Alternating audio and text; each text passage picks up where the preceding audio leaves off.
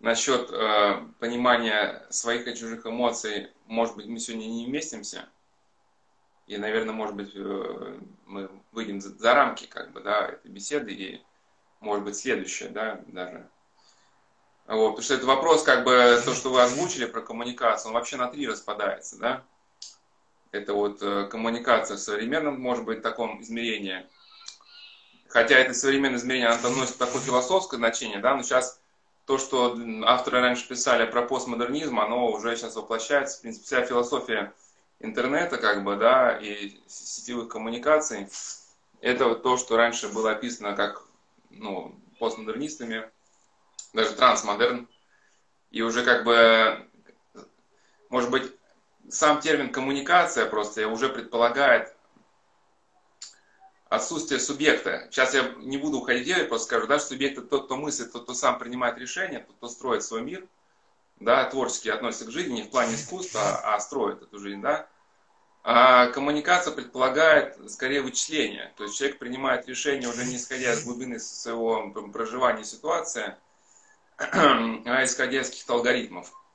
это такой, как писал один современный автор, вместо логоса матезис. И это, конечно, трагедия, потому что человек превращается в агента сети, сеть посылает в него какие-то сигналы, да, а он, получается, как просто ретранслирует. И действительно, вот э, э, то, что писали как бы раньше в виде просто каких-то теоретических предположений, мы так и видим, что, в принципе, современное, ну, общение в том смысле, каком оно разодумано, оно угасает, и мы, по сути, транслируем друг друга те сигналы, которые подчеркнули сети, из сети, да, и, по сути, мы редко что даем собеседнику такого, что он в течение пяти минут сам бы не нашел, как бы, да. Ну, это какие-то ну, новости там последние, коронавирус, все. Ну, по сути, отравляем друг друга всем тем, чем были отравлены в сети, да. И вот как раз на настоящее общение, как Иван Лин это говорил, когда э, в человеке разгорается купина внутри, да, но вследствие хранения совести, обретения цельности, искренности, да. И вот подлинное общение, это когда эти две купины посылают друг другу искры, а, а трагедия, когда общение идет с периферическим хаосом другого. То есть вы мне там рассказываете, какую помаду вы купили, там, еще чего, сколько вы там сюда вложили, сколько туда. В принципе, это же можно не рассказать и Елена, и Катя, там, и Света, да, и, соответственно, никакой уникальной информации именно о вас, как о Татьяне, я из этого не почерпываю, да. Вот, но это тема уже вообще, что, чем общение является в принципе, да, я хотел бы скорее сосредоточиться на таких, может быть, патологических случаях. Вот это второй момент, да, а понимание себя и других, это скорее то, что сейчас называется популярная трактовка эмоционального интеллекта.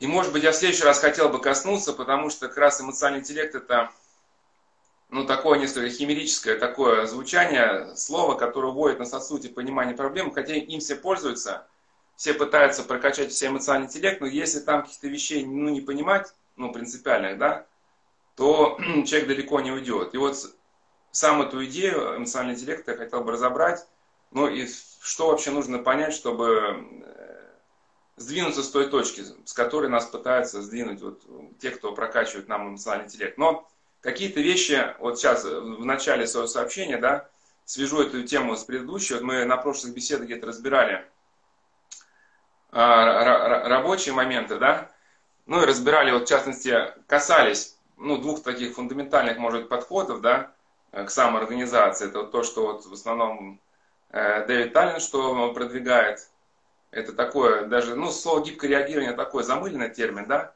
это то, что требует от вас, ну, как бы вашего чутья, какого-то работы камертона, да, и э, требует от вас решений, которые у вас рождаются когда вы начинаете понимать глубину контекста вот э, своей жизни, да, а другие подходы, которые условно их можно да, обозначить как тайм-менеджмент, они предлагают как раз именно коммуникацию, да, то есть принятие решений путем, путем вычисления. Да, по сути, такая математиз, математизация жизни. Ну, то есть, условно, э, все достаточно примитивно, да. Э, распри... Напишите на карточках те дела, которые вас продвигают к цели, Опять же, здесь как будто, да, человек изначально знает, в чем его цель, да. Э, потом, сколько людей, которые получили образование, да, потом, получив образование, положили диплом на пол, потому что поняли, что там 7 лет двигались вообще не туда. Ну, что-то им, конечно, поможет, да, какие-то навыки полученные. Вот. Э, на, на, на, на карточках с буквой «Б» вы напишите те дела, которые средне вас продвигают к цели, но и все-таки связаны с другим. А на карточках цен напишите дела, которые вы тратите время, но, но вас не продвигают цели. А теперь, как бы, да, о чудо, э, выполнять только дела написано на карточках А. Ну так по сути ведь э, это путь к аддикции, да, то, что мы говорили, ургентная зависимость, работа галин, то есть по сути путь к разрушению личности. И, э, во-вторых, ведь человек же не знает, где он найдет, где потеряет, да. И, а вот как раз ну, в одном документальном фильме про эмоциональный интеллект как раз приводились данные исследования Института технологии Карнеги, где говорилось, что 85% финансового успеха ну, я, я монарх, я не за, за финансовый успех, я как бы не за его плюс, не за его минус, как бы, да, это как бы вне зоны моих прямых интересов, но просто как бы, да, я стою на той точке зрения, что если человек был воистину бы развивался, как это задумано, да, в нем Творцом, он бы и в социальной жизни был бы успешен. Но не в протестантском смысле, что Бог на тебя должен там вывалить сразу кучу благ. 80% э, истории финансового успеха было связано с умением э, вести переговоры и с каким-то межличностным общением, да, только 15% было связано с, прям, ну, с прямым профессионализмом. То есть ведь часто вот э, э, эти связи, которые мы устанавливаем и которые ведут нас к какому-то прорыву, они совершенно не очевидны. Да? Кто-то где-то с кем-то там встретился, о чем-то там переговорил, и вот те люди, которые эту ситуацию умеют чувствовать, да, они как бы будут вырываться вперед. И вот как раз те люди, и, соответственно, если это э, данные просто наложить на то, что мы сейчас я, кстати, обсудили про тайм-менеджер, ну, это Брайан Трейси писал об этом, в частности, э, то, то получается, человек отсекает от себя, от всей массы возможностей изменить свою жизнь, но к лучшему. И здесь, прежде чем перейти к общению, просто вкратце тоже несколько данных. Это вот мы разбирали, да, мемуары людей, которые выжили в экстремальных обстоятельствах, в годы гонений. И везде один и тот же штрих – то есть они э, выживали в каком-то смысле, понятно, там и промысел Божий, да, но промысел Божий, он же действует через какие-то и внешние факторы. То есть если ты э, заповеди Божьи выполняешь, то на этом пути тебе Господь расставляет подсказки, да. Вот Лихачев, да, вот он как, как выжил, когда его отправили в, конц, в концлагеря. Ему просто кто-то где-то сказал, что приедешь в лагерь, найди такого-то священника, с ним поговори. Просто информация длиной в одно предложение. Да, он нашел священника, он ему помог устроиться на те работы, которые Лихачев мог бы вынести, потому что лесоповал он бы не вынес, да. Вот, э, я эту про книгу Солоневича «Россия в концлагере» я уже рассказывал, да. Просто вкратце скажу, как ценно сообщение. То есть они, когда э, попали в концлагерь, он ходил на грани расстрела всегда, да. Его, кстати, любимым писатель был Остап Бендер, то есть любимый персонаж. Но он был глубоко верующий человек, православным. Что он там вытворял, это вообще как фантастика какая-то, да. Насколько человек чувствовал ситуацию. И они с сыном э, попали, ну то, что можно сказать по современному офис, да, в учетно-распределительный отдел. Его хотели расстрелять за то, что он стал людей выводить из лагеря, ну, которые уже освободились, но которые даже еще не знали, что у них срок освобождения подошел. Естественно, его обвинили, что он э, как бы саботирует рабочие процессы, потому что работник становится меньше. И э, его ходил на грани расстрела, но ему удалось от этого расстрела уйти, потому что у него была очень важная информация – а эту информацию как он получил? Когда заключенных э, был приказ э, Амурскую магистраль строить, ну, из Центральной России стали, был приказ перевести сколько там тысяч заключенных. Ну, естественно, предполагал, что переводить только здоровых. Ну, а переводили на самом деле всех подряд. Наверняка многие из них умирали в дороге, но этого никого особо не волновало. Главное было статистику выполнить. Ну и Солоневич с сыном решили Э, у них и так было времени мало на сон, они решили просто портить списки, чтобы хотя бы, ну понятно, люди, скорее всего, все погибнут, кто поедет, но хотя бы кто погибнет 100%, это люди слабых, чтобы их не включать в списки. И когда и он был в ситуации полного тупика, и его сына отправляли на, э, на Амур, а они хотели сына сбежать, с Амура уже не сбежишь. Вот просто он гулял в, в этих раздумьях, что ему делать по железнодорожным путям, и встретил, э, встретил своего бывшего друга, спортсмена, который тоже был репрессирован. Они ехали строительной бригадой на, на Амур, звали с собой, потому что у нас, говорит, крепкие мужики, мы себя в обиду не дадим. И он э, говорит, нет, я не поеду, я, ну, брат еще остается, да, как бы. И он рассказал про свою проблему с сыном. Он говорит, слушай, поговори с таким-то чекистом, он тебе, может быть, ты с ним договоришься.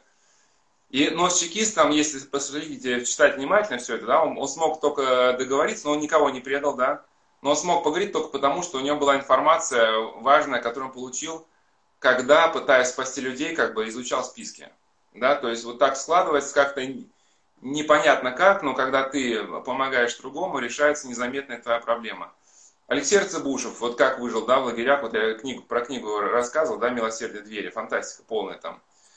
Что кто-то дал просто ему какой-то намек, что попадешь в лагерь, постарайся попасть в медпункт.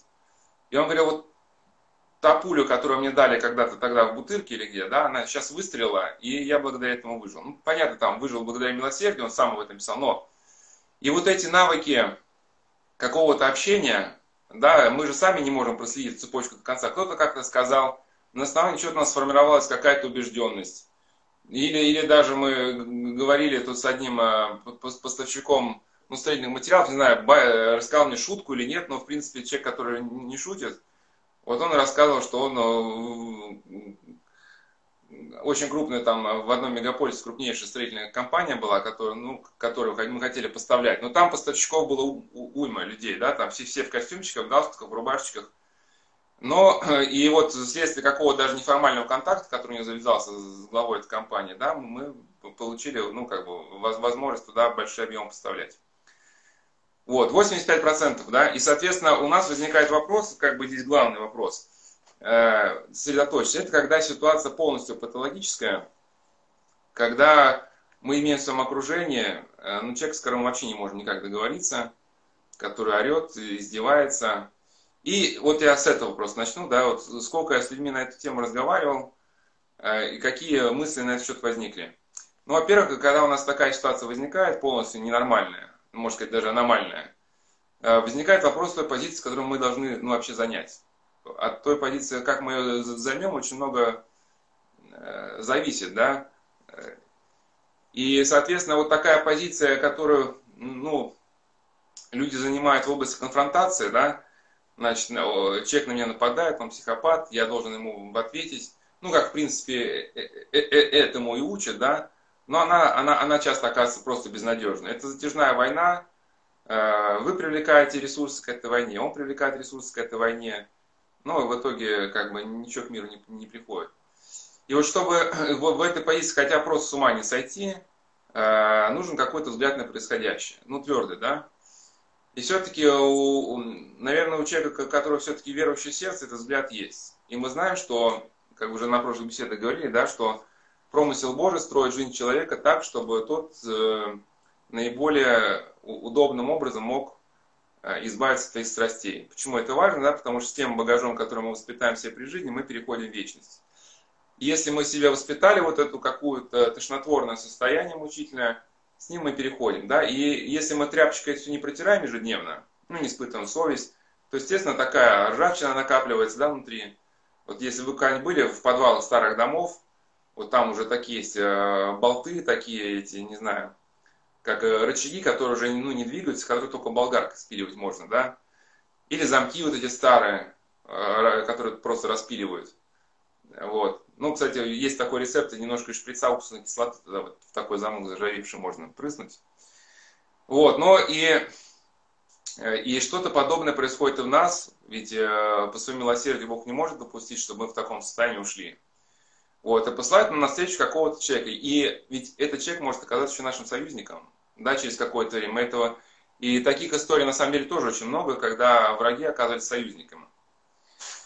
Вот, и это может быть первый пункт, да, что враг как союзник, это та позиция, на которую мы можем встать. И просто приведу вкратце там два примера. Ну, мне, может, как монаху ближе из такой духовной литературы, да, но все-таки я священник. Но если покопаться, Кучу таких примеров можно найти и, и в другой литературе. Вот чиномученик Ранит Любимов. А, значит, его был папа крестьянином, очень таким благочестивым. И однажды его лошадь, ну а лошадь тогда кормилица была, даже не было автомобиля, да, на лошади человек может и доехать куда надо, на ней может и вспахать что надо. Но вот эта лошадь э, зашла во двор батюшки местного, Вот, ну, батюшки такие бывают, да. Может, может это был промысел Божий, чтобы батюшка там чувствовал чувство вины и стал помогать этому крестьянину. Ну, и ее во дворе там долгое время продержали, ну, видимо, может, она там щипала, щипала там травку какую-нибудь, да. А потом э, к вечеру ее выгнали со двора, причем э, там были ворота низкие и был гвоздь. И когда лошадь выталкивали с ворот, ей просто гвоздь пропорол всю спину. И лошадь уже покалеченная, когда пришла домой, жена этого крестьяна говорит, давай жаловаться благочину, давай писать там письма, ну все, начинать всю эту канитель, жалобы, да. Он говорит, нет, лошадь умрет, купим новую. Ну как-то так, да, а с батюшкой мне еще жить. А тот батюшка напрягся, он ждет уже, что сейчас будет жалоба благочинному, что его сейчас будут куда-то вызывать за плохое поведение. Он напрягся и ждет, а ничего не происходит. Но тут его совесть заела, он пошел к этому э, крестьянину, бухнулся ему в белые ноженьки, как бы, да, умолял его принять э, денежку за лошадь. Но тот не стал все, все, все деньги принимать, но сговорились только, чтобы на покупку новой лошади. Но потом, когда этот священник переехал в Москву, то вот э, э, этот крестьянин всегда в Москве, он у него находил радушный прием, они дружили до конца, до конца жизни. Вот было еще, мне нравилось очень жизнеописание э, монаха Евгения из Глинской пустыни, его жизнеописание есть по телеке, он местно чтимый святой. Можно сказать, что отец Евгений, он был таким, можно сказать, современным менеджером, да, то есть э, в, в те времена была железная дорога Глинской пустыни, э, ну, подведена, и, но, но, но не до конца. И нужно было какое-то время еще ехать на, на лошадях. И там была гостиница, на которой, в которой люди могли передохнуть. Ну и там, соответственно, было много, ну, повара, кучера всякие, огородники, садовники. То есть, ну, большое хозяйство было с большим числом рабочих, да. И надо было совсем все это управлять, чтобы была всегда готовая еда, готовые лошади, кровать, постель, там приемы и все прочее. Отправить, переправить. И у него как-то все это удавалось. И он был очень э, ласковым, и поэтому в его подчинении, в его подчинении все очень охотно работали. Ну, он особо никого не ругал, просто там покачали глаз, скажут, ну, брат ты мой, разве так можно? Ну, и то, что там описано, что все охотно работали. Однажды скотина монастырская зашла на двор какого-то крестьянской общины, пришел полномоченный крестьянской общины, стал орать матом на отца Евгения, э, значит, э, Э, хотел даже в лицо ударить, на что отец Евгений смиренно поклонился сказал, прости меня, брат. Э, крестьянин был поражен, упал сам в ноги, расплакался, и с тех пор э, всю весь остаток жизни ходил к молодому монаху советоваться. Тот, кто никогда это не пережил, не испытал, он не поймет этого. Да, он скажет, да ну, что это бред какой-то, как что, я унижаться буду. Но в том-то дело, что когда человек поступает по заповеднику, это какая-то тайна происходит, что-то такое на другого разгневанного человека действует, что он мгновенно может просто измениться, ну, изменить свою точку зрения, это если человек опытом никогда не прошел, он никогда этого не поймет. Да, также, когда вот э, не было у человека опыта, что можно всю ситуацию просто решить одним словом «прости меня», и все, как бы, да, и не надо там никакой, никаких, никаких войн. Второй момент, да, вот что э, промысел Божий, да, что действительно не является ли э, идея промысла Божия какой-то параноидальным бредом, но вдруг мы это все все придумаем, да, на самом деле каждый человек, когда в жизни Э, попытается встать на эту точку зрения, он видит массу подтверждающих вещей, ведь э, Бог, когда что-то творит в жизни человека, он делает это так, чтобы э, у человека была возможность отказаться. То есть он не, не, не, не, не человека в угол его не, не ставит, ну как бы, как кошку, да, если в угол ее зажать, она начнет кидаться. Просто гордого человека, если в угол зажать очевидными фактами, на самом деле он ведь истину не признает. Он будет яростно отвергать. Поэтому хочешь прими, не хочешь не прими, вот так, да. И в качестве комментария на эту тему, что действительно и э, скорбные обстоятельства, даже непреодолимые, если мы к ним правильно отнесемся, они могут измениться к лучшему, дав нам какую-то важную информацию, это как это называется, профит, да, что-то такое. Это два примера. Один из книги «Великая стража», это русский Петелинов монастырь на горе Афон – Э, и это, значит, книга о том, как эта обитель возрождалась. Там невероятно две интересные главы есть. Духовно, записки о духовной жизни, а кирейные заметки и истории духовной жизни. Это отец Сарним Соломенцев, о котором в книге рассказывал, был самым рассудительным духовником того времени. И он написал случаи, вот как там схимники, вот кто повреждался умом, как отшельники. В общем, очень невероятно интересные его заметки, его духовной жизни. Но я сейчас про другое, про, про историю монастыря, что э, отец Ироним, он хотел быть отшельником, но э, было время, когда русских с Афона хотели выгнать, и вот один афонский старец, он печалится, что ему скоро умирать, а такой страшный грех на нем, что когда-то он приложил руку к изгнанию русских из монастыря, и он посылает к отцу Ирониму, который был духовным чадом, говорит, я тебя благословляю возродить Пантелеймов монастырь. Но отец Ироним сопротивлялся, потому что такая ноша, она не, ну, большая. Ну, по сути, это, да, тоже, можно сказать, менеджер, да. То есть, э, только тысяча была насельников, причем э, греков и русских. И он был духовником, ему надо было ежедневно разруливать все эти конфликтные ситуации, тоже как бы, какое даже, да, рассуждение. Плюс еще рабочих, да, сколько? Вот я, я говорил, что тоже в качестве менеджера можно посмотреть на Силуана Афонского, он был экономом этого монастыря, у него было 200, 200 рабочих. Тоже пойди управься там, да. Но за счет того, что он хранил свое устроение, хранил данные благодать, ему удавалось ну, как достаточно легко все разрулить и в этом плане. Вот, но и, и он молился, чтобы положение русских на Святой горе упрочилось. Потому что русские тогда были на птичьих правах, ну, в принципе, и сейчас, наверное, тоже, да. Но перед революцией все-таки попрочнее было положение. Монастырь стал возрождаться, со всей России стали течь большие пожертвования, но русские стали гнать. Запрещали читать трапезные поучения по-русски, ну и потом начались прямые угрозы, потом даже на келях русские стали рисовать пистолеты и черепа. И вот по этой причине был построен Новоафонский монастырь в Абхазии, потому что э, ну, уже были, решили, если начнут уже убивать просто впрямую, ну вот такое, да, и такие истории бывают, да, то надо срочно будет эвакуироваться. И отец Саранин все думал, ну почему же вот такая ситуация происходит, ну дичь какая-то полная, да, а потом все выяснилось, что это был ответ на его молитву, что положение русских на горе упрочилось. И когда совсем стало невыносимо, полностью, полностью ну, труба совсем, э, послали Сергея Макария, его духовного сына, я просто рассказывал про него, да, что у него было такое бесстрастие, что если бы гора в море пошла бы, в море погрузился, он бы тогда не шелохнулся бы.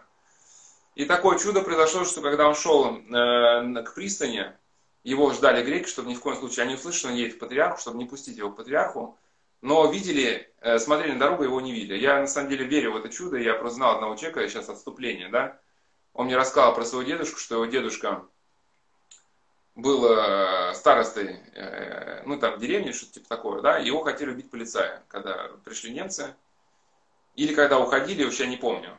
В общем, смысл в том, что он просто обедал, дверь ударом ноги вышибается, забегают немцы с полицаями, его по всей хате ищут, дном, э, переворачивают все э, кверху дном, а он просто сидит в шоке, как бы за столом сидит, это свой борщ хлебает, да.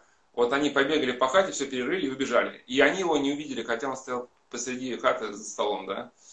В общем, они отца Макария просмотрели, он приехал к патриарху, и патриарх издал бумагу, значит, циркуляр, или как это называют, что все, кто на русский еще раз прыгнет, всем анафема. Чтобы все успокоились, как бы, да. И после, ну, то есть в результате этих больших-больших скорбей э, положение Пантелеймона монастыря стало известным уже э, всему миру, да, и вследствие того, что это дело получило такой резонанс, соответственно, и решение было этого дела тоже кардинальное, как бы, да, русские, ну, положение русских было упрочено.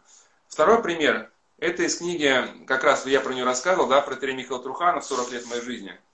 Э, он 15 лет э, прожил в лагерях, он очень мечтал в семинаре учиться. Ну, естественно, возраст уже вышел его давно, никто в семинарию не принимал. И вот, э, казалось бы, да, вот с одной стороны мы можем видеть только скорби, да, и унижение, с другой стороны это было исполнение его мечты. На него, значит, так как его очень любил народ, да, он пользовался большой популярностью в народе, а тогда, в советские годы, ну, официально как бы церковь не гнали, но формально гнали, как бы, да. А, ну, для, для иностранных журналистов не гнали, но были уполномоченные по делам религии, которые вроде бы церкви, может, не закрывали, но всех э, священников, которые более-менее смогли с народом ну, а, общаться, их э, куда-нибудь подальше отсылали. Ну и этот уполномоченный надавил настоятеля, надавил, чтобы все, ну, отца Михаила, чтобы делать, что хочет, чтобы его не было. Ну, настоятель написал донос, что отец Михаил, мол, дескать, напивается, приходит, дебоширит в алтаре, дерется и нарушает евхаристийский канон. И так уже живет много лет. Э, ну и отца Михаила направили под запрет, но эта бумага, как-то попала на стол патриарху Алексею Первому, и он задумался, что же за настоятель такой, да? У, у, у настоятеля священник в храме устроивает пьяные дебоши в алтаре, сокращает их канон. Так э, такого настоятеля на самого под запрет отправлять. Вызывает настоятеля, говорит, все, брат, тебя тоже под запрет, как бы, и вообще из Москвы вон. Ну, тот, тот в ножке упал, говорит, дескать, там, святейший, у меня же детки, там, из Москвы не справляйся, вот так-то и так-то на меня надавили. Но его из Москвы не отправили, запрет не отправили, но с настоятельства сняли. Но результатом этого разбирательства было то, что отец э, патриарх э, хотел очень видеть отца Михаила, состоялась аудиенция, на которой отец Михаил сказал, что у него вот есть такая мечта, но я уже из всех возрастных категорий вышел. Говорит, ничего, мы сейчас вам это устроим. И по благословению патриарха он просто ракетой прошел все собеседования, исполнил свою мечту, он стал учиться в семинарии. То есть каким-то образом, да, значит, э, ситуация враждебная нам, ну, если делать такой вывод, они нас где-то очищают, да, вот ржавчину. Если мы правильно по-евангельски их воспримем, то у нас будет и духовный плод, а, возможно, плод и не только духовный, да, каким-то непостижимым для нас образом, либо это человек, который сейчас нам враг, станет потом нашим союзником, либо мы получим какую-то важную для нас э, информацию.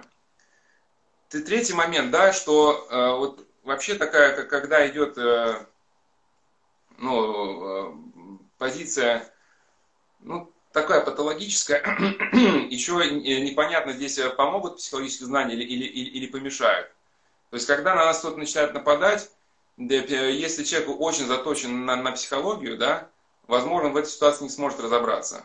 Потому что здесь нужно двигаться целиком и полностью на конструктив, да, а человек, который имеет психологическое образование, сразу ставит диагнозы. Вот это, мол, там, психопатизированная личность, она обладает такими-то такими качествами. То есть он, по сути, э, за конкретной реальной проблемой видит уже э, свои представления о ней, да, но прорваться к входному пониманию проблемы он не может. Соответственно, выйти на отношения с конструктивным он не может, потому что он считает, ну, ориентируясь на психологические учебники, да, что это человек просто такого типа. И в этом смысле даже мне один э, врач говорил, что, ну, правда, там не только это про брак говорил, что просто ну и про брак в том числе, мы с ним как-то говорили, что врачам скорой помощи бывает очень иногда тяжело найти ориентацию в жизни, потому что за годы, когда они наездились на вызовы, они насмотрелись психопатологии там выше крыши, да, когда люди там э, в состоянии психоза за кошек кидаются, вены себе режут. И у них уже глаз на патологию наметан. Но глаз становится настолько наметан, что они начинают патологию видеть даже там, где ее нет. Да? Соответственно, эти признаки, и очень трудно будет, э, например, молодому человеку проработал на скорой помощи, познакомиться с девушкой, потому что в нормальной девушке он может начать видеть, ага, вот, вот оно, вот оно, как бы, да. И здесь в каком-то смысле, ну, вот нужно э, уметь э, где-то отключиться даже вот от своей точки зрения, да, попытаться понять собеседника именно исходя из каких-то других позиций. Вот это то, что сейчас пытаются объяснить в эмоциональном интеллекте, но там это э, объяснить у них не получится, что здесь нужно есть вещи понять э, другие. И э, следующим, э, и может быть даже, э, да, да, следующий момент, что у нас все-таки многие духовные авторы, такие как Порфириков Соколевит, Феофан Затворник, Паисий Тагор, сейчас я цитировать не буду, уже полчаса прошло, да, время, время сокращается. Но я цитату могу привести. Они все-таки считали, что у нас есть некая данная нам Богом способность чувствовать друг друга непосредственно. Ну, конечно, здесь очень важно предохраниться от каких-то спекуляций, вот, да, вот, вот расстановки по Хеллингеру, торсионный порядок, все-таки спекуляции, да, когда люди предполагают, что можно, входя в какое-то измененное состояние сознания, например, войти в резонанс с каким-то человеком, да, ну, как расстановки по Хеллингеру. У меня есть как бы аргумент, ну, войти тогда в сознание какого-то там, э, там, не знаю, директора какой-нибудь крупной компании, чтобы он из его сознания ключи доступа вычлените, и давайте снимем все денежки там но, конечно, речь идет не про это. Мы можем чувствовать, э, ведь э, Богом дана эта была способность не для манипуляции, да, а для, наоборот, как-то, если мы понимаем, что то, что Бог творит, это все благо, да, для, для облегчения какой-то, ну, коммуникации, хотя уж слово коммуникация, это скорее постмодернистское слово, да, для, для, для общения. И в частности, мы можем каким-то непосредственным э, чувством, Сейчас опять же не, не уходим в эти дискуссии, что такое непосредственное ощущение, это уже отдельная тема, э, и я сейчас касаться ее не буду. То есть мы можем, если, ну, ну оттолкнуться от, от нас самих, да, если мы к человеку внутри себя относимся все-таки плохо, если мы пытаемся с ним устроить контакт, потому что контакт нужен нам для гармонизации рабочей обстановки, но внутри себя мы его осуждаем, что он, мол, дескать, такой секой, да, то никогда контакта внешнего не наладится. Вот внутри нас есть какое-то беспокойство в отношении человека, да, то и внешне мы никогда не сможем подобрать слова. Может, мы их будем подбирать, но они всегда будут не те. Да, и только когда мы внутри человека э, успокоимся в отношении человека, да, вот что-то такое незримое начнет происходить, что у человека к нам обратно э, ну, пропадет ответный негатив. А если мы еще за человека начнем еще и молиться, и, и тяга у нас какая-то к нему получится, ну, появится, да, у него появляется тяга в ответ. То есть, по сути, от других людей мы получаем в том смысле то, что в них вкладываем. И это просто надо немножко наблюдать в жизни, чтобы увидеть, что тех, кого мы в глубине души презираем, от них мы больше всего как бы и получаем. Э,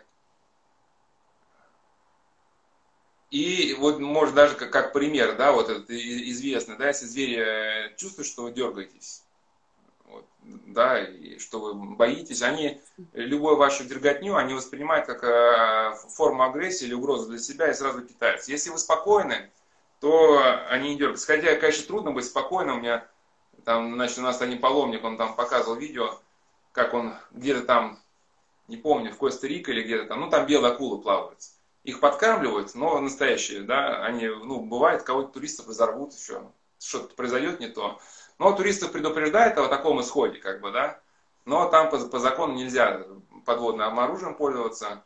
Вы хочешь спускайся, не хочешь не спускайся. Дело дело житейское, да. Но инструктора предупреждают. Просто когда он на тебя смотрит, не дергайся. А он спустился, там видео есть, она просто к нему подплывает, так тупо на него уставилась. Ну, в акваланге, ну, говорит, хорошо сказать, не дергайся, да, но трудно, трудно не дергаться, да. Но она, она по него посмотрела, посмотрела и уплыла.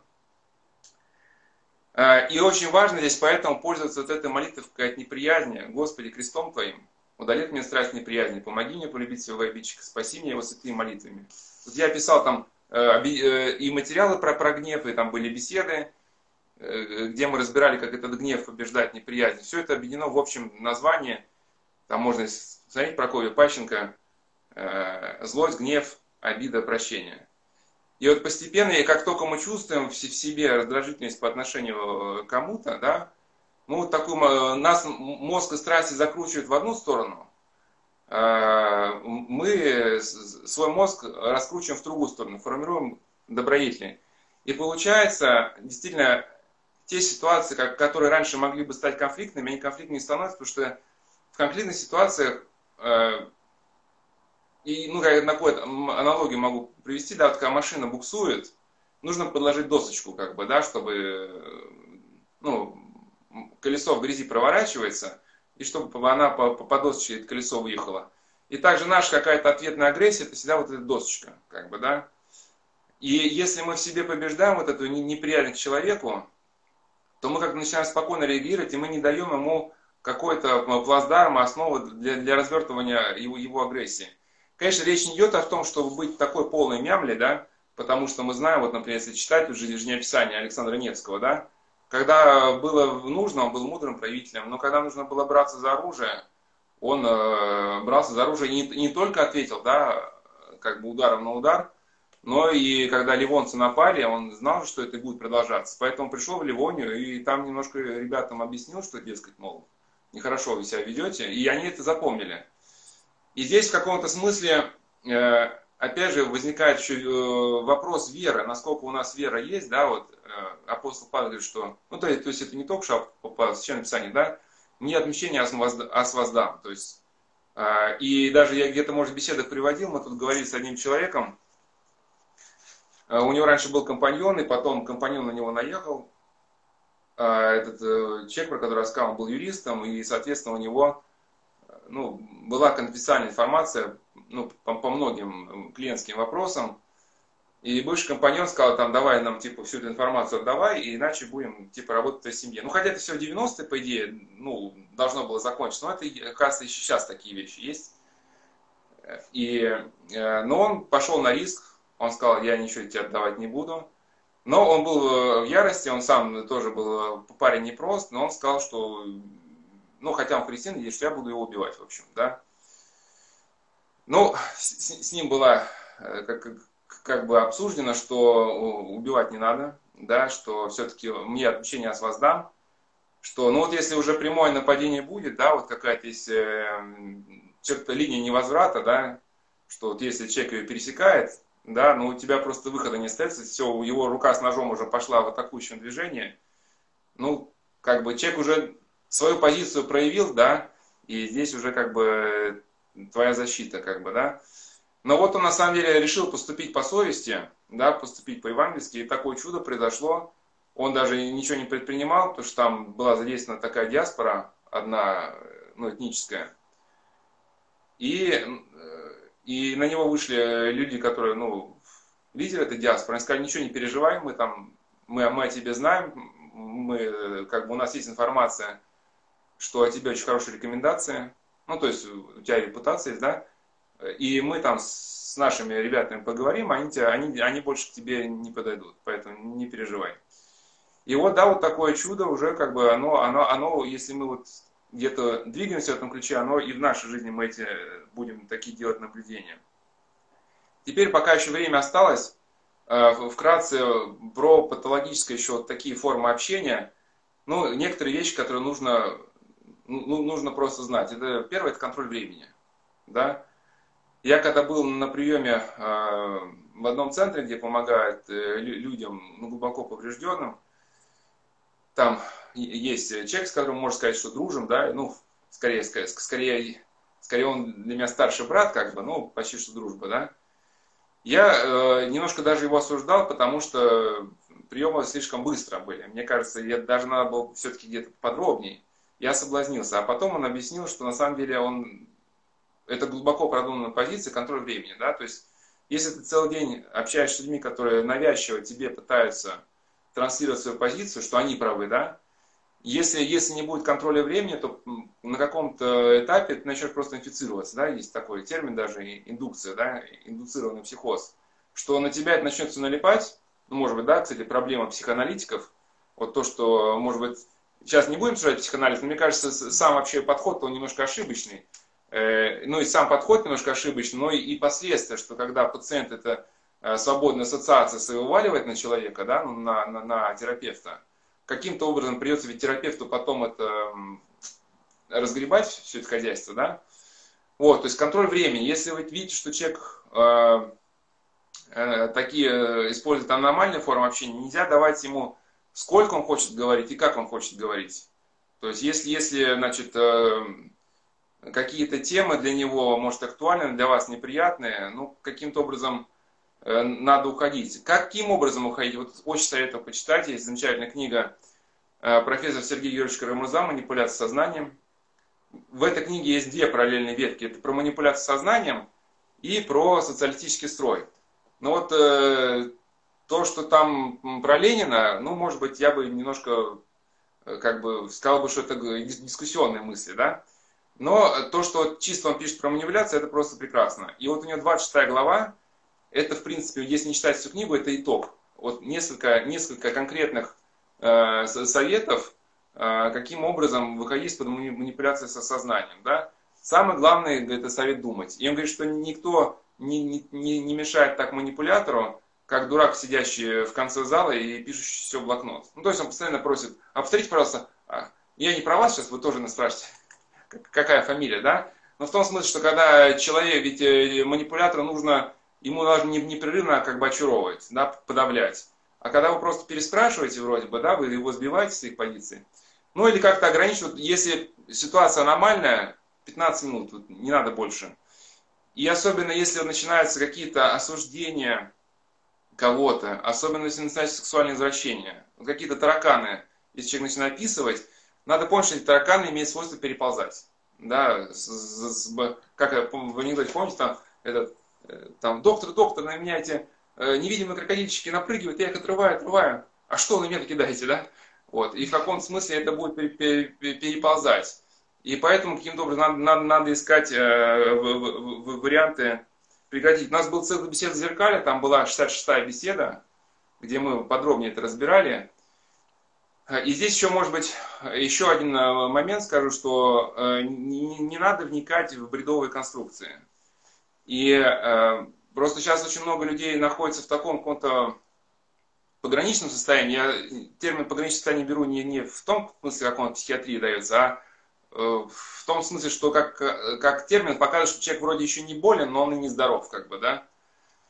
И у людей, соответственно, очень э, такие иногда принимающие вид э, конструктивных э, теорий какие-то вот там по поводу работы. Слушай, давай поговорим, я тут хочу в нашем отделе какую-то реорганизацию провести. Ну и дальше просто бред какой-то, как бы, да. И э, вот здесь краешком, если э, уже как бы опыт на какой-то приобретать, краешком сознания понимать, что это бред, ни в коем случае не вникать. У меня даже был, была такая однажды история, я часто рассказываю, я просто обжегся. Э, я как-то шел, как, видит, что я в подвязнике, очень симпатичный человек останавливает меня там, батюшка, я хотел с вами посоветоваться, вот такая, такая ситуация, я там очень хочу вам помочь, люди в Москве, там всякие менеджеры, они работают, им тяжело, и у меня такой проект возник им помощи. Ну, начинает мне объяснять, я вроде суть улавливаю, но что-то до конца не улавливаю. Я говорю, что-то я не понял, а можете еще раз объяснить? Он говорит, сейчас, сейчас объясню. Начинает еще раз объяснять. Я чувствую, мне что-то плохо становится. Я в третий раз прошу объяснить. Я чувствую, мне конкретно плохо уже просто. У меня просто... Я говорю, так, стоп, давайте до вечера подождем. Но потом уже посоветовался, и мне уже там более сказал, что ну, больной человек ну, не надо. Еще один момент – это люди-вампиры. На самом деле я никогда в них не верил, пока у нас патриарх Кирилл, когда был в монастыре, и разговаривал с братьями, он говорил, что иногда в кабинет заходит человек с бледными щеками, да, начинает с тобой говорить, у него щеки розовеют, выходит, а ты никакой. Такое на самом деле бывает, но, конечно, не в том смысле, как это там, типа, в литературе про вампиров, там, да, вот. И не знаю, э, люди сами это понимают или нет. Э, ну, как правило, такие ситуации строятся э, в виде нелогичных вопросов. То есть человек, может быть, совершенно никак не относящийся к вашей зоне деятельности, вдруг начинает вас расспрашивать, ну, достаточно агрессивно, вы там из вежливости, может быть, да, ему начинает что-то отвечать, если агрессивно его э, отошьете, ему это только и надо, потому что после этого вы будете просто размазанное просто в кашу, да. И э, вы начинаете объяснять, и каждому вашему новому предложению ставит крайне нелогичный вопрос. Ну, вообще, думаешь, блин, ну что, он не понимает, что ли, как надо? И потихоньку он начинает закипать, и потом говорит, молодчик, я вам русским языком. И так, хоба, и все, вы понимаете, что что-то у вас надломилось, да, а он уходит довольный. То есть он своего добился, уж не знает, как это работает, эти, эти связи невидимые э, мы не знаем, но и в каком-то смысле, да, здесь надо учиться, если видеть, что человек непрост, учиться не выходить из скорлупы. Ну, говорить вежливо, тактично, спокойно. И, конечно, это трудно будет не раздражаться, потому что он вас будет провоцировать на срыв, э, но не раздражать. Вы, кстати, посмотрите, очень интересный этот э, Дмитрий Смирнов, VC Познер. Вот э, там Познер несколько раз его пытается спровоцировать, но видно, что отцу Дмитрию тяжело сдержаться, и он прямо стакан, он берет стакан водички, пьет. Ну и план, наверное, был в том, что вывести отца Дмитрия на эмоциях, ну сказать, ну, отец Дмитрий, вы же батюшка, вы же нас жизни учите, а посмотрите, как вы себя ведете. А он так, а ну, то есть довести вот до такого состояния. И я тут однажды видел, э, просто есть один человек, который у нас под подозрением, что он э, выкачивает, да, людей, то есть подходит, начинает просто, ну, э, приставать с какими-то вопросами, что и вот однажды я, хотя опять это монашеская какая-то история, но я был восхищен одним нашим этим певчим, он пристал к певчему, что, дескать, там в храме все не так поют, а, мол, дескать, там по так и сяк, а надо там, а наместник говорил так и сяк. В общем, и тут э, был, конечно, можно было начать э, разговор длительный, что что ты лезешь сюда, чуть не твое дело там, да. И мне очень понравилась позиция, он там этот певчий молодой кивал, кивал. Хорошо, говорит, ты сходи к наместнику, все выясни, как надо. Потом приходи и мне, и мне расскажешь, и мы все обсудим, как бы, да. И вот, и без ругани, без конфликтов. В качестве, может быть, такого, может быть, даже домашнего задания – я бы посоветовал даже посмотреть, может даже у кого есть дети, два аниме. Я не фанат аниме, на самом деле люди, кто смотрит долго аниме, повреждаются, это, это факт, да, действительно. А, а, даже девочки, ну, неважно, верим мы в существование демонов или не верим, да, но они есть, но э, пусть меня скажут, там, назовут мракобесом, но девочки, которые долго смотрят аниме, у них, у них начинается меняться, меняться соматика лица. Лица становятся корейско-китайскими, действительно. А, и потом, кстати, после аниме, когда девочки смотрят, ну, некоторые девочки вроде бы, ну, не проявляющие признаки, да, гомосексуальности, у них начинается такая инверсия развиваться, смена полового вектора. Но иногда аниме хорошие, с комментариями, мы же говорили, да, вторая сигнальная система препятствует формированию условной рефлекса и действия манипуляции. Если мы осмысливаем, то в каком-то смысле мы э, можем э, сформировать выводы, э, те, которые нам помогут не, не, не подпасть под эти манипуляции. Это унесенные призраками и форма голоса. И это унесенные призраками, там основная идея, что девочка попала, э, Тахиро, в полностью патологическую обстановку, Э, там э, в аниме сказано, что это был публичный дом. Но, то есть она попала в город призраков, да, где э, горячие бани были. А если читать описание, это чисто японская штука, где гейши и воду набирали, и там сексуальные услуги какие-то, да. Ну и там ее всякие чудища населяют, эту баню, ее хотели там сразу скушать. И вот ее как бы действительно нацеленность именно на конструктив. То есть все конфликтные ситуации давайте будем решать конструктивно. И, и, и, и за счет того, что она э, была сконцентрирована с другими, а там помогла призраку, призрак помог ей. Значит, э, э, пообщалась с мальчиком, мальчик сказал, что иди, это главная колдунья, скажи, что тебе нужна работа. Потому что если работать не будешь, тебя съедят. То есть это главная колдунья, она, видимо, дала обещание, что всех, кто будет просить работу, он будет давать. И она не хотела давать, но вынуждена была э, дать. И вот так, как бы, если внимательно смотреть, то получается, что девочка, попав в ситуацию, из которых выйти было невозможно, ей всегда помогало то, что до этой ситуации она с кем-то по-человечески обошлась, и у нее был к этой ситуации уже ключик. Да? И так она спасла и себя, и своих родителей. Э, вот. Ну, кстати, очень там важный был момент, что родители, э, найдя, э, найдя ресторанчик, не найдя в нем ни, ни продавцов, ни хозяина, решили просто начать кушать, говорят, а мы денежки положим стали кушать и превратились в свиней. Вот, значит, да, вот вреде чревоугодия, да. И второе, это аниме, это форма голоса. Э, тоже здесь Минора можем посмотреть. И там как раз очень был важный момент, который, может быть, в следующей беседе, если у нас будет про эмоциональный интеллект, я более подробно про теорию Томского о доминанте расскажу. И там э, один мальчик-хулиган, да, который, у него какой-то эмоциональный контакт разорвался с окружающими, ну, следствие его жизненной позиции – он на каком-то этапе стал видеть людей с крестиками на лице. То есть стал не различать лица. Ну, у него такая депрессия началась, да. Ну, кстати, при депрессии, может, это образ такой, что э, тебе э, вследствие того, что угасают твои эмоции, отчасти тебе не понять эмоции других. Для чего они там шушукаются, ходят, там разговаривают, куда-то бегут. То есть для дефицитного человека люди, которые бегут купаться, это полный бред какой-то. Зачем бежать, чтобы окунуться в холодную воду. Но он этого понять не может, да? А то, что радость, э, радость, то, что ты двигаешься, это для него не существует.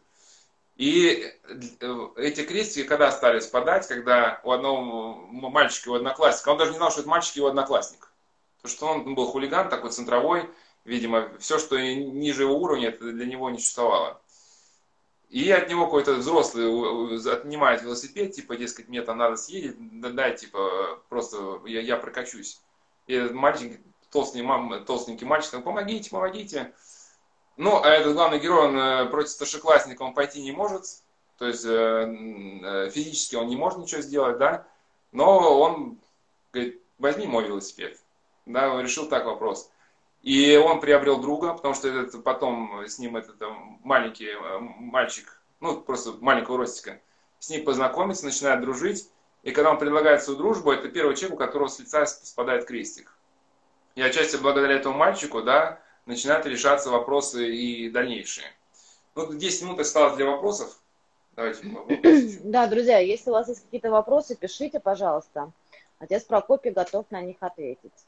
А еще, знаете, да, в следующий раз я про, хотел бы сказать про эмоциональный интеллект, что в этой теории конструктивного, что в ней, в ней не, не рассматривается, ну, то есть что, что в ней опущено, без, без, чего, без чего нельзя как бы вот эту э, понять идею. Но это скорее более, ближе уже к вопросу, да, понимания себя и других. Еще знаете, о чем хочется сказать? А, благодаря вот этому аккаунту «Православная семья» я познакомилась с вами, я познакомилась со многими удивительными людьми. Это по поводу, да, все-таки сети, а, немножко тоже, наверное, это нужно разграничивать, на мой взгляд, да, общение сети.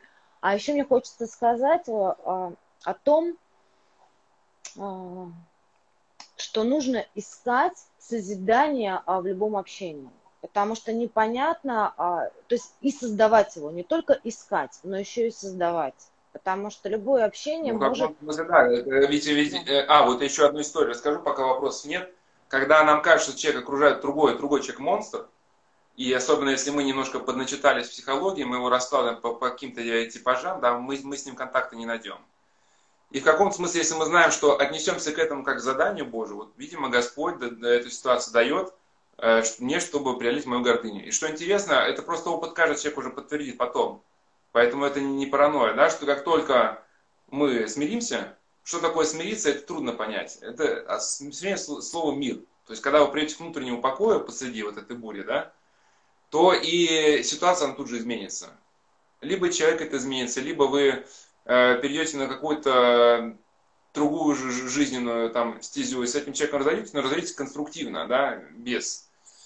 Вот. И э, эпизод из книги Бруно Бетельхема «Просвещенное сердце», как раз размышляя о стратегии выживания в полностью аномальной среде, но по, по его книге можно понять, что концентрационный лагерь это не только был тогда в лагерях, потому что Э, но ведущие такие ментальные признаки концлагеря, они ведь ну, существуют и, и вне колючей проволоки, да? Ну, то есть это, это принцип построения такого э, уже как бы общества, если из него уходит внимание к человеческой личности.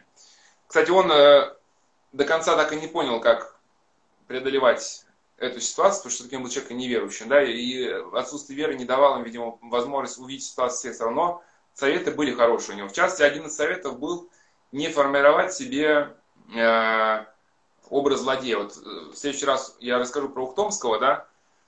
Э, вот да, жертвенностью и нежностью. Вот этот вопрос кто-то прислал, я, вы его мне переслали, я его хотела э, написать.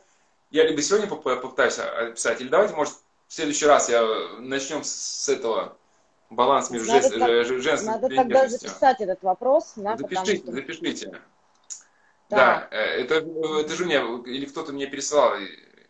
В общем, и э, э, академик Томс говорил, что вот есть двойник, да, вот э, есть собеседник, есть двойник. Двойник это когда мы вид, не, не видим не мир, а наше представление о нем. То есть сформировали себе какой-то образ мира, который, в принципе, не, не очень соответствует реальности, но мы к реальному миру прорваться не можем.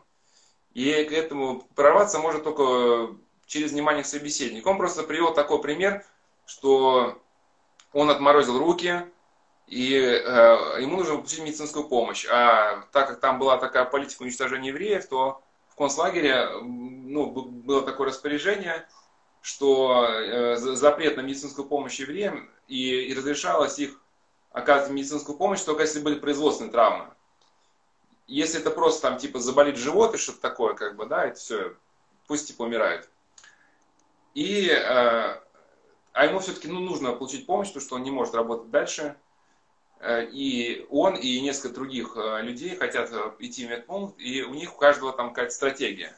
Один говорит, я попытаюсь типа разжалобить. И Бруно Бетлихем про себя ну, размышляет, что эти все стратегии, они проигрышны, потому что, говорит, тоже надо где-то понять психологию эсэсовца, да, для него вся история Германии, которая была связана с предвоенным периодом, это была полоса унижений. И, соответственно, если человек будет говорить, что я же на Германии столько лет проработал, для СС это будет равносильно то, что и фраза «я же столько лет вкладывался в унижение Германии». Да? Второе, что то, что эсэсовцы, идеал для эсэсовца это было солдат, не знающий жалости. И, соответственно, если кто-то начнет его жалобить, разжалобить, и он начнет кому-то чувствовать э, жалость, он сам этого испугается, потому что он почувствует угрозу своей такой эсэсовской идентичности, да? Вот. И поэтому он как бы себя понял, что все эти стратегии проигрышные. А, и поэтому, естественно, истории, история, что-то случилось, тоже, он говорит, это проигрышно, потому что эсэсовцам на планерке их учили, что, э, значит, евреи будут рассказывать там всевозможные истории, лишь бы вас обмануть. Поэтому не верьте ни во что. И чем более э, будет у вас э, такая развернутая история, тем больше шансов, что вам не поверят. И поэтому, когда эти мужчины спросили его, а ты как хочешь э, получать помощь, у тебя какая стратегия? У меня никакой стратегии. Они, это даже вызвало у них какую-то злость. Но, говорит, когда я подошел к, к воротам, там стоит охранник эсэсовец, я, говорит, ничего не стал, не рассказывал, не жалобать, я просто показал свои руки, и э, ситуация пристала в приемный для него в ключе. Я говорю, я не могу больше работать, ну, показывался как мороженое руки. Ну, естественно, это было понятно, это приемлемо, что заключенный не может работать, а надо, чтобы он работал. И он дает ему жетон на получение помощи, там ему какую-то помощь оказали, перевязку. И, и он ждет, что сейчас Бру, Бруно выйдет, будет его умолять, а можно ли там в дальнейшем получить. Но Бруно его не умоляет и, и идет просто. И, естественно, что, что, говорит, мне сейчас ничего не будете рассказывать?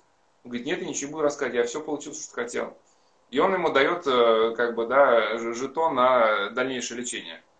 И в каком-то, э, и Бруно этот рассказ подытоживает, что здесь очень важно э, как бы помнить, что когда мы формируем себе образ, даже если человек злодей, но все равно формируем себе образ как бы злодея, мы лишаемся возможности, возможности в текущей ситуации почувствовать уникальный этот смысл этой ситуации, да, все равно в человеке что-то человеческое есть. И мы теряем возможность каким-то образом достучаться до того живого, что в человеке есть. Когда это у нас не формируется такого окончательного приговора, ну это называется осуждение, да, в православии. Осуждение, это когда мы образ человека перечеркиваем. Нам все становится понятно, что он просто типа монстр.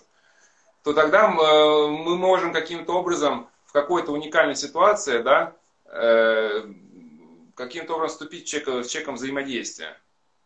И это очень важно, поэтому э, это клише на человека не навешивать. Как спичка, как спичка сгорела, час пролетел, да?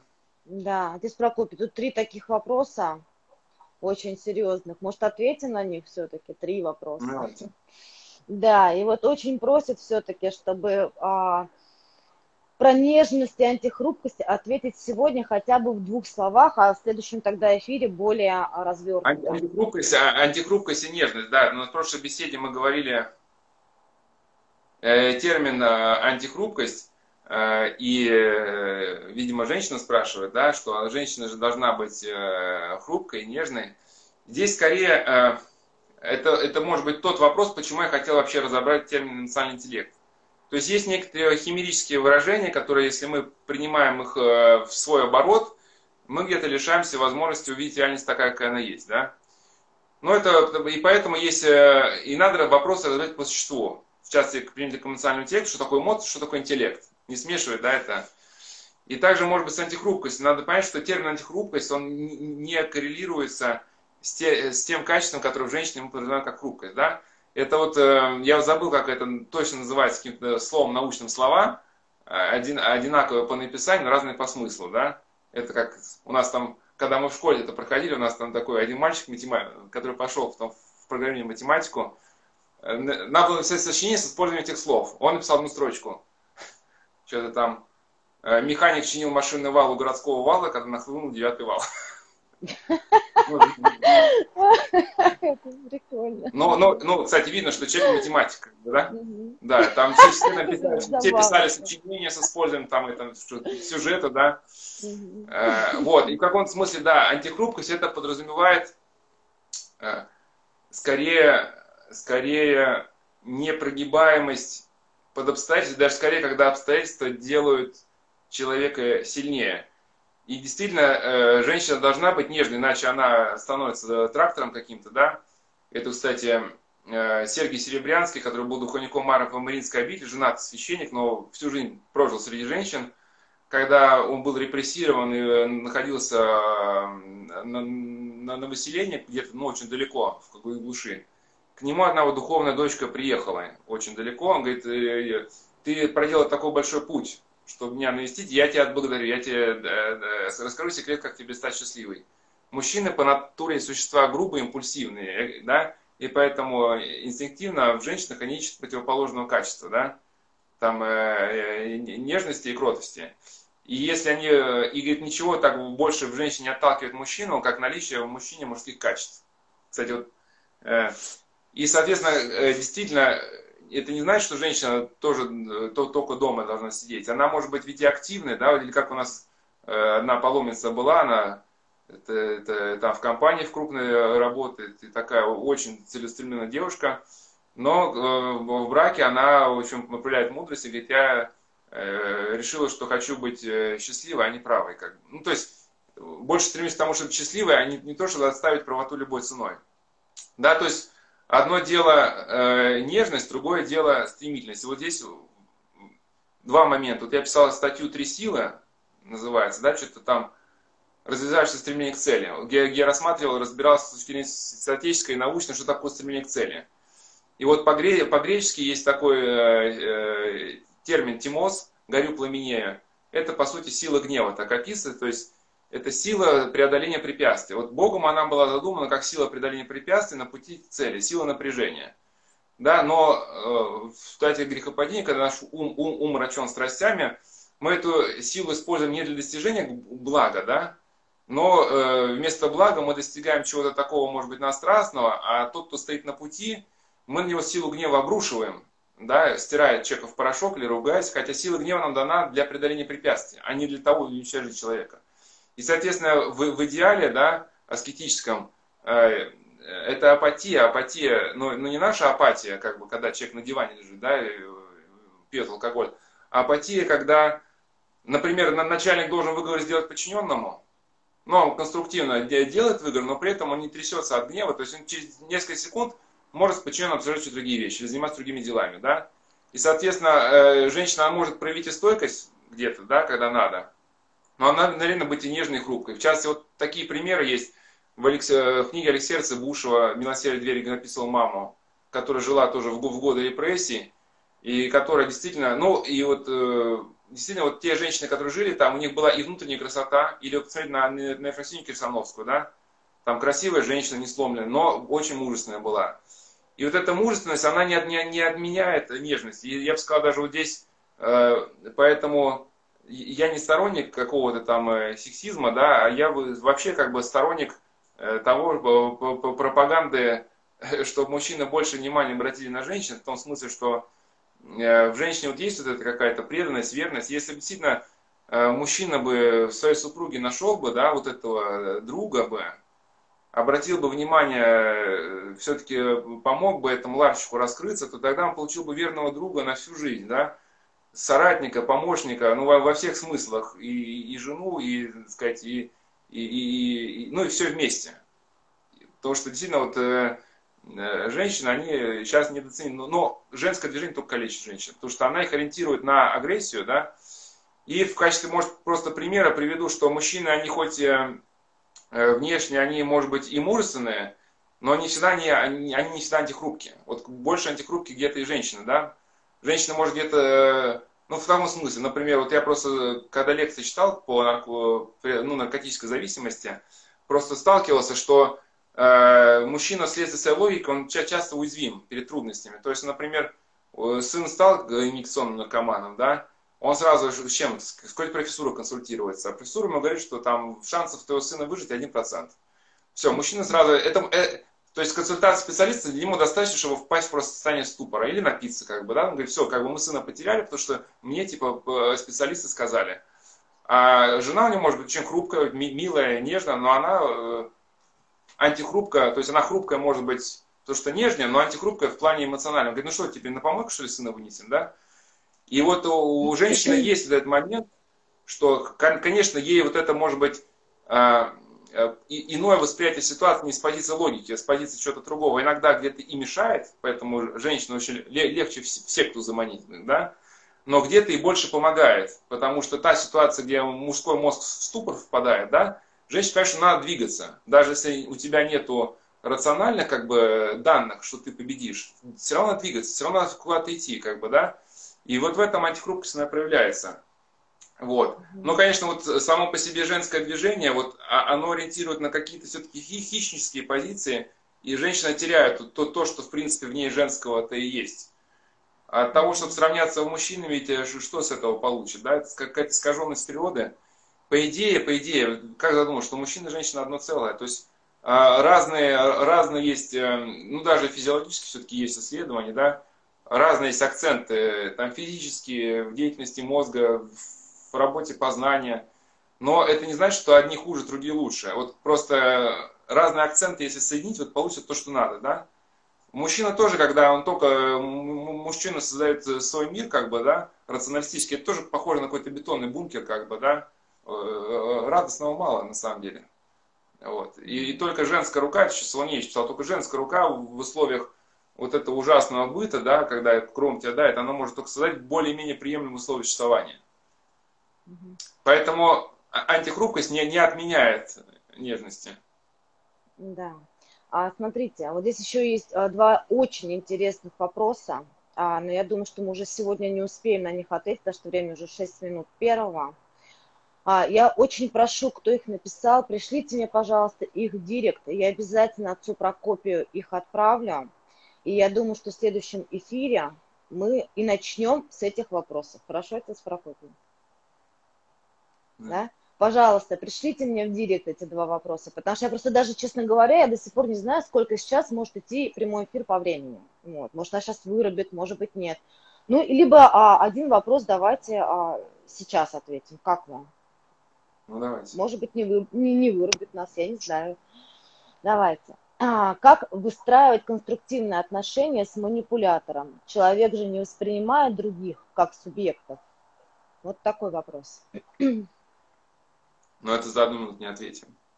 Это я могу только сказать, что у нас, э, ну, за одну минуту не ответим. У нас была отдельная, отдельная беседа такие, называлась «Проблема отклоняющегося поведения родственникам педагогам, что-то такое. Там, начиная с, с третьей беседы, мы разбирали, как, как жить, э, когда рядом человек э, пьет, и групп. Но, но вот последняя там беседа в этом была как раз про психопатов.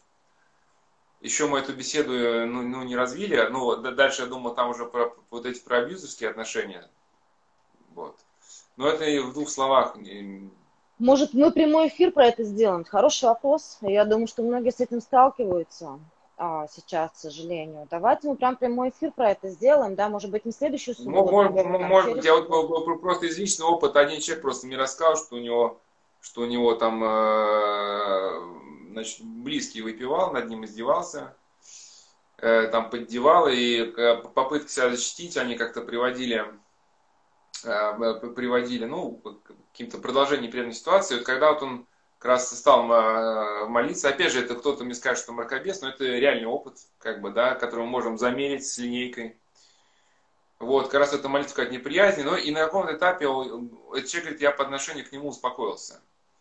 И однажды, когда началась очередная видок конфликта, я, глядя на это небритое лицо, я подумал, как-то увидел, ну, как бы подкладку человека, как бы, да, в каком смысле, что он... Я ему говорю, слушай, ты чего, как бы, да? И я прям, говорит, реально почувствовал, как от меня к нему прошла какая-то волна, она прям была, как бы, практически видимая. И он так вздрогнул, на меня вот так удивленно посмотрел, как протрезвевшими глазами, да, и с тех пор за, за столько лет он ни разу вот на всех, на всех рычит, кидается, на меня ни, ни разу. Один раз только, говорит, он на меня немножко рыкнул, говорит, не бери в голову, мне сейчас просто тяжело, давай ты позвонишь через недельку, мы с тобой поговорим. Сейчас пока не, не готов. И это как, э, если у Достоевского даже помните, этот Федор Павлович, если кто читал, это э, братья Карамазова. Угу. Вообще, что только не чудил он. Единственное, кого он не прыгал, это был Алеша. И как он говорит, Алеша, потому что я чувствую, что ты меня не осуждаешь, я не могу этого не чувствовать. И при Алеше он вел себя всегда. Да?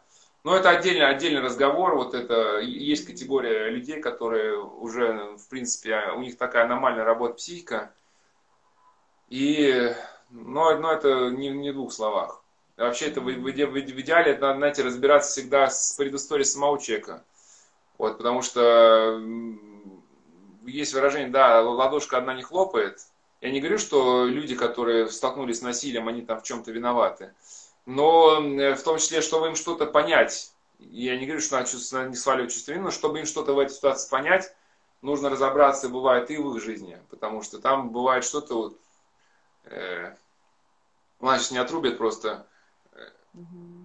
Один только пример, не относящийся даже к теме родителей. Просто мы вчера, у нас как раз была вчера беседа с паломниками, или позавчера мы разбирали. Э, значит, э, такая тема была, значит, что мысль, что если в человеке что-то он не может понять на уровне очевидности, значит, что-то в нем глубоко... Ну, то есть, если ему раз-два говоришь какие-то очевидные вещи, но он их не понимает, значит, скорее всего, это не просто непонимание, а, а внутри какая-то что-то у человека сломано как-то, да, и это надо находить и чинить. И э, такой был пример, что подошел один человек как-то, э, говорит, я тут езжу по монастырям, есть такие трудные вопросы, на которые никто не может ответить. Вот ищу старцев. У нас духовник был в отпуске, ну, не знаю, наши духовника тоже не говорю, что он там старец. Но я говорю, ну, у нас сейчас наш духовник в отпуске, старцев э, нету, если я вас устрою, то вот я к вашим услугам. Ну и он начинает задавать вопросы, которые, в принципе, сейчас я, я, это не сколько сейчас пытаетесь сопоставить э, с абьюзерскими отношениями, просто говорю сейчас какой-то принцип, который отдаленно сюда может войти, что надо искать, искать в человеке в самом, да, еще требующие починки. И он задает какие-то вопросы, ну, совершенно, совершенно, ну, банальные. Там про иконы что-то такое, ну, на уровне воскресной школы что-то такое. Я все удивляюсь, как это так, Э, человек вроде взрослый читает, и а, почему ему эти вещи непонятны. Э, и э, что-то мы с ним заговорили про милосердие, и он как закричит, да не могу я, не, не требуйте от меня. Я испугался, что ну, мало ли что-нибудь скинется и там нож достанет, мало ли что. Я успокаиваю, да успокойтесь, успокойтесь, никто нас ничего не требует. Оказалось, что э, его в детстве Э, бросили родители, ну не сколько бросили, отдали, спихнули на бабушку, да. А родители у него православные, бабушка протестантка. Ну и, соответственно, со временем он понял, что в протестантизме нет истины, он столкнулся к православию. Но ведь, как бы обращаясь к православию, ну, ну, понятно, что не только православие, но все христианские деноминации, да, они принимают 10 заповедей. Но для него камнем преткновения является вопрос «все отца мать» и благо тебе будет, и будешь благодетелен на земле. То есть будет, будет удача у тебя в жизни, да? И, соответственно, я к чему? Что он, у него все вопросы наполовину протестантской точки зрения, наполовину православной. То есть полная душа тянется э, к православию, но для него православие где-то какие-то вещи, они э, закрыты, потому что он не родители, а родители были православные, да? И какие-то откровенно, может, нелепые вещи, э, он их допускает, что и они возможны, но, видимо, он допускает еще того, что для него бабушка была авторитет, ну, за счет того, что она воспитала, да. И, то есть, он, видимо, хотел создать какую-то свою версию христианства, да, которая включала все остальное, иконы, э, там, таинства, но при этом не включала бы почитание родителей. А, соответственно, как тогда Божию Матерь воспринимать, да? Ну, и, и много чего остального. И когда мы с ним прощались, и я ему говорю, что, знаете, ваша проблема не сколько в иконах, не сколько в понимании вот этого, да, а если вы вот с этим не разберетесь, как бы, да, то вы не то, что православный, вы ничего в жизни вообще не поймете. И поэтому, если у человека есть какая-то внутри э, червоточина, и ее просто надо найти уже, да, вот только тогда уже, когда, когда она будет найдена, человек сможет э, понять, как ему и со, со внешней ситуацией э, быть, потому что иногда ведь внешняя ситуация каким-то образом, и может быть и духовно как-то, да, Господь нам как-то через промысл что-то попускает, а может где-то и каким-то образом, ну, есть разные там виды взаимосвязи. Опять же, я не говорю, что там человек, не, его надо винить, но и вот эта позиция, она тоже не конструктивна. Ты ничего не виноват. Мы подробно разбирались в этих беседах, которые сейчас людям говорят. Слова «ты ничего не виноват» это значит, человек навсегда зафиксирует в своем сломанном состоянии. Да, и надо сказать, третья позиция, которая мы тебя ничего не обвиняем, но знаешь, надо, надо разобраться. Надо разобраться, что, что делать дальше.